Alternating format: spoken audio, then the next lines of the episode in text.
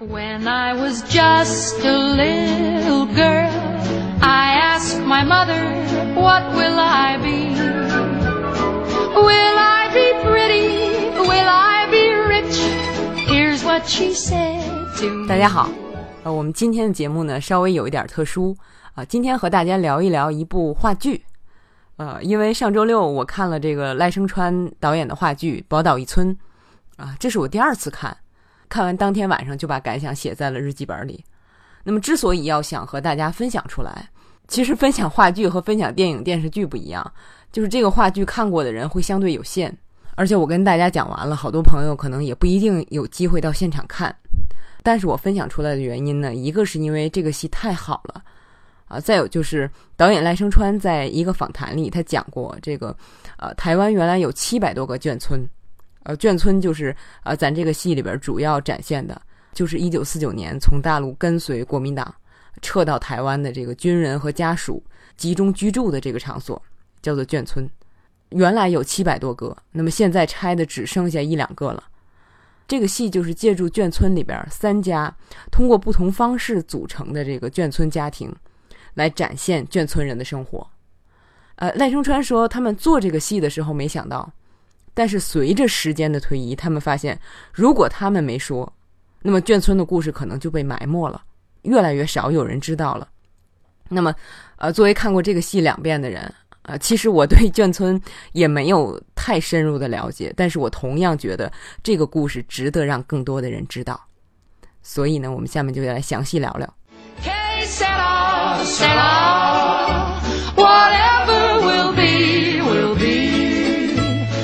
Future's not ours to see. Que sera, sera. 比较有意思的是呢，这戏在天津就演两场，上次来应该就是我上次看的时候啊、大概在六年前。这次也是，这个天津话剧迷来的很集中，呃，我认识的朋友来看这个戏的，啊、据我知道有六个人，另外还有就是朋友圈上我已经记不清是哪位的，就是真是不少人。我呢找了三位朋友，呃，让他们每个人都说一点自己对这个戏印象最深的地方。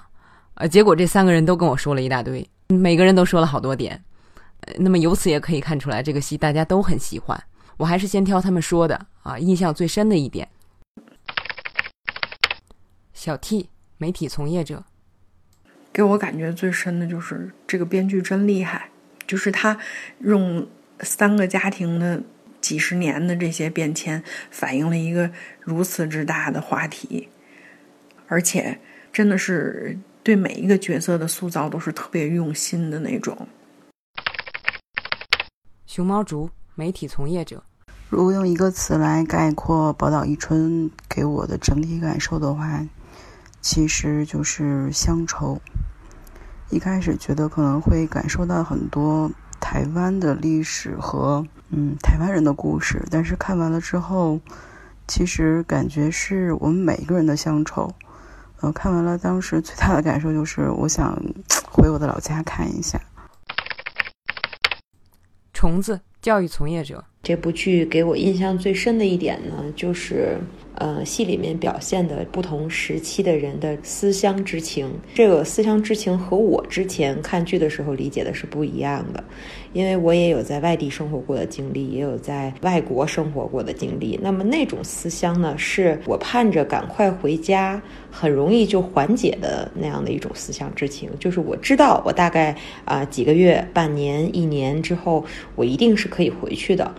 可是戏里面，呃，由于战争而导致的这样的背井离乡，每个人心中从有希望，嗯，慢慢的变化到可能我永远不可能再回到故乡了。嗯，每当戏里面再去渲染这样的一种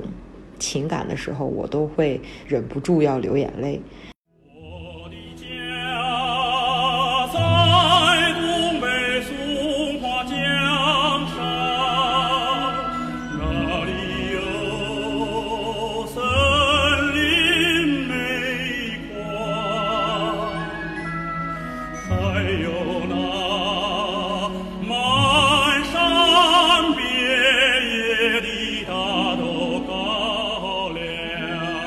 这三位里边，其中两位朋友都着重说了乡愁这点。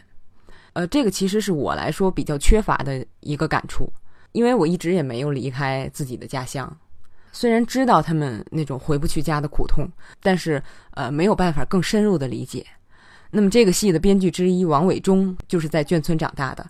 啊，他说他妈离开家的时候才十几岁，他爸也不到二十，他妈离开家的时候跟母亲说到台湾去玩一趟，就像这个戏里边的台词说的。然后等终于回家探亲的时候，他姥姥跟他妈说：“你不就说去玩一趟吗？怎么一去就去了四十年？”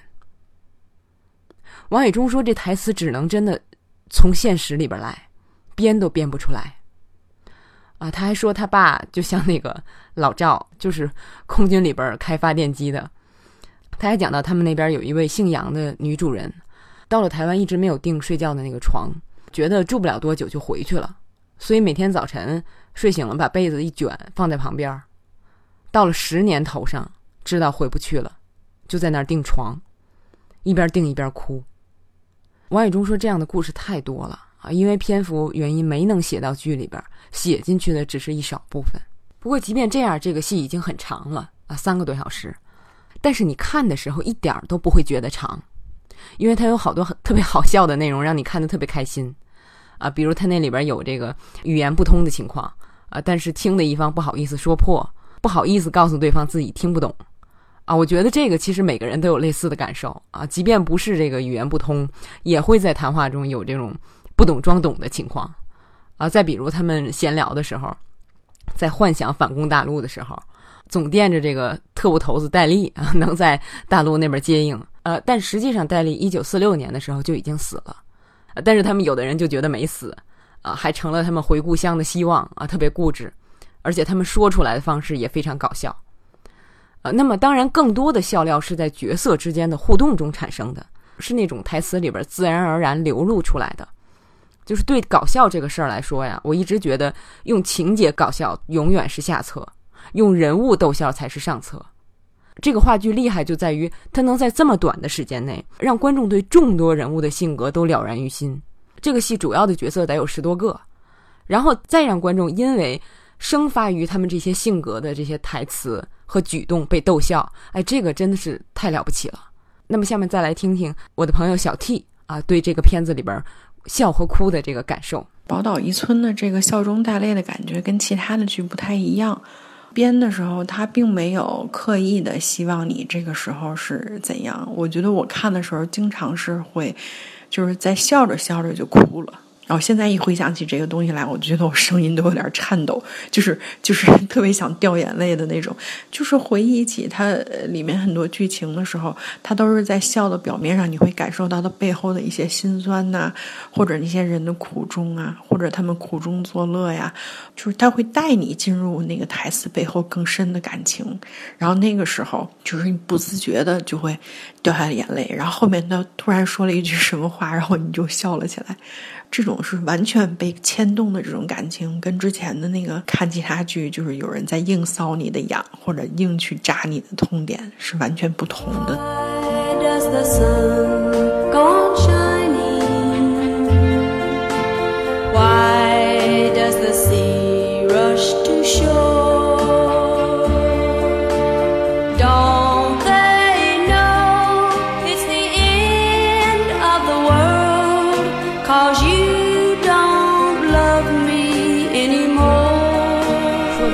情感的波澜。我当初第一次看这个戏的时候，是坐在第一排，啊，离得特别近，就简直跟看电影似的，就是人物的那种细微表情都看得清清楚楚，所以受到的那种情感冲击也特别大。就是笑起来真的属于前仰后合的那个状态，哭起来，我告诉你到什么程度，就是幕间他们换景的时候，全场都黑了，然后我在那捂着脸呜呜哭。然后使劲压住哭声，因为当时是换场，全场特别静，控制不住，哭的控制不住的那种状态，啊！但是你知道吗？特别有意思，就是当初看完回来写评论的时候，我挑了好多毛病，啊，比如不喜欢演员带话筒啊，这个感觉转场比较多呀，觉得有些人物比较卡通化啊等等。现在回头看，就是年轻人就是矫情。那说到我这次看呢，是在剧场二楼看的，离得很远，就表情几乎都看不清。跟第一次看的感觉有很大的不一样。就是先前我感觉的那些问题都已经不是问题了。就是一方面是因为坐得远，看的是整体，就是你像话筒那个问题就完全不存在。再有就是转场也好，人物刻画也好，因为我看过啊，我知道这种处理方式是奏效的，不会预设，就是呃看之前预设把它跟其他影视剧啊、舞台剧对比。所以说当年觉得问题，现在完全不是问题了。但是我的朋友熊猫竹啊，第一次看就很敏锐，觉得这个戏的结构非常好。整个剧其实节奏是蛮快的，但是它呃所有的转换啊，包括这种情绪的处理，让你感觉非常流畅和自然。比如说一些生和死，一些转场，这里边的很多过渡和处理，它用了非常巧妙的方式，呃，让你能够去感受到人生那种大的变化带来的这种改变，但是。嗯，你又会把它放到一个很长的时间跨度里去感受和接受到，说，这是人生特别自然的一种变化，既有这种客观的这种观察，然后又有你把自己很容易带入进去的那种温度感，是整个的这个话剧给我的特别深的一个感受吧。所以我算是比较后知后觉的，就是可能是因为我第一遍看时候哭的太厉害了啊。我的朋友虫子也跟我说。他第一遍看的时候哭得太厉害，以至于影响了欣赏。你看，不止我一个人这样。就是我第二遍看的时候，才对这个结尾老赵念的那封写给小毛的信有了感触。忽然发现，这是一个用和平年代的故事讲内战的戏。说起来，内战，我觉得我们通过电影了解的话，对美国内战的了解，说不定要比对中国内战了解的还要多。那么这个片子里涉及到了战死的人，但是大多数是没战死的，可以说他们是幸运的。可你看这些幸运的人又怎么样？战争耽误的甚至不是一代人，可能是两代人、三代人。有的朋友在看戏的时候听到一些台词会感叹：“啊，真敢说呀！”但是实际上，表演工作坊在大陆的表演已经改了一些台词，也改了一些道具，因为这个还造成了一些不满。呃，但是作为大陆观众，我还是非常庆幸能看到这个戏的。啊，当初这个编剧王伟忠啊做客《锵锵三人行》这个节目的时候，当时主持人窦文涛提起来他看这个戏的时候，好像是当时刚在北京演完，他后边有两个大姐在那聊，啊，他们说，哎，你看原来那些人也不像咱以前以为那样的，不是坏人哈。然后窦文涛就跟这个王伟忠说，他当时就想，岂止不是坏人，和我们都是一样的人，当然都是一样的人。赖声川就说起来，就说现在两岸虽然有来往通行，但是相互之间依然缺乏了解。哦，我觉得现在好多人看外国电影也好看台湾的故事也好，经常会觉得啊，这是其他文化的故事。但我一直觉得不要设这个线，就是当你足够敞开的时候，你会发现真正的好作品都是不受时间、语言、文化限制的。那这个时候，你能够从中体会到更多。既然大家都是一样的人，那么最后我来说说我最喜欢的角色，啊，就是周宁啊，周伯伯，啊，让我有点惊讶的是，啊，我两次看这个戏的时候，身边的朋友就是两个人啊，一开始都没有意识到周宁是同性恋者。我觉得可能是因为这个戏里边表现的有些隐晦，而且我们这边一般，啊，可能也不用“玻璃”这个词儿来形容，或者说我这个年龄段的人听这个词比较少。而且我不太记得六年前那场演出说没说过这个词儿了啊，反正说了，当时我也不懂。当然这个不是最重要的，我特别喜欢这个人，喜欢他什么呢？我就喜欢这个人孤独、纯粹、宁静、善良，而且有趣。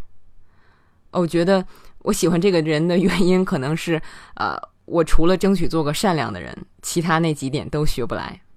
但是又特别喜欢这些特质。嗯，各位看过这个戏的朋友。你最喜欢的是哪个角色？欢迎留言告诉我。那么今天的节目就到这里，谢谢虫子、熊猫主和小 T 的支持，也特别谢谢六年前拉着我看这场戏的夏老师。感谢大家的收听，再见。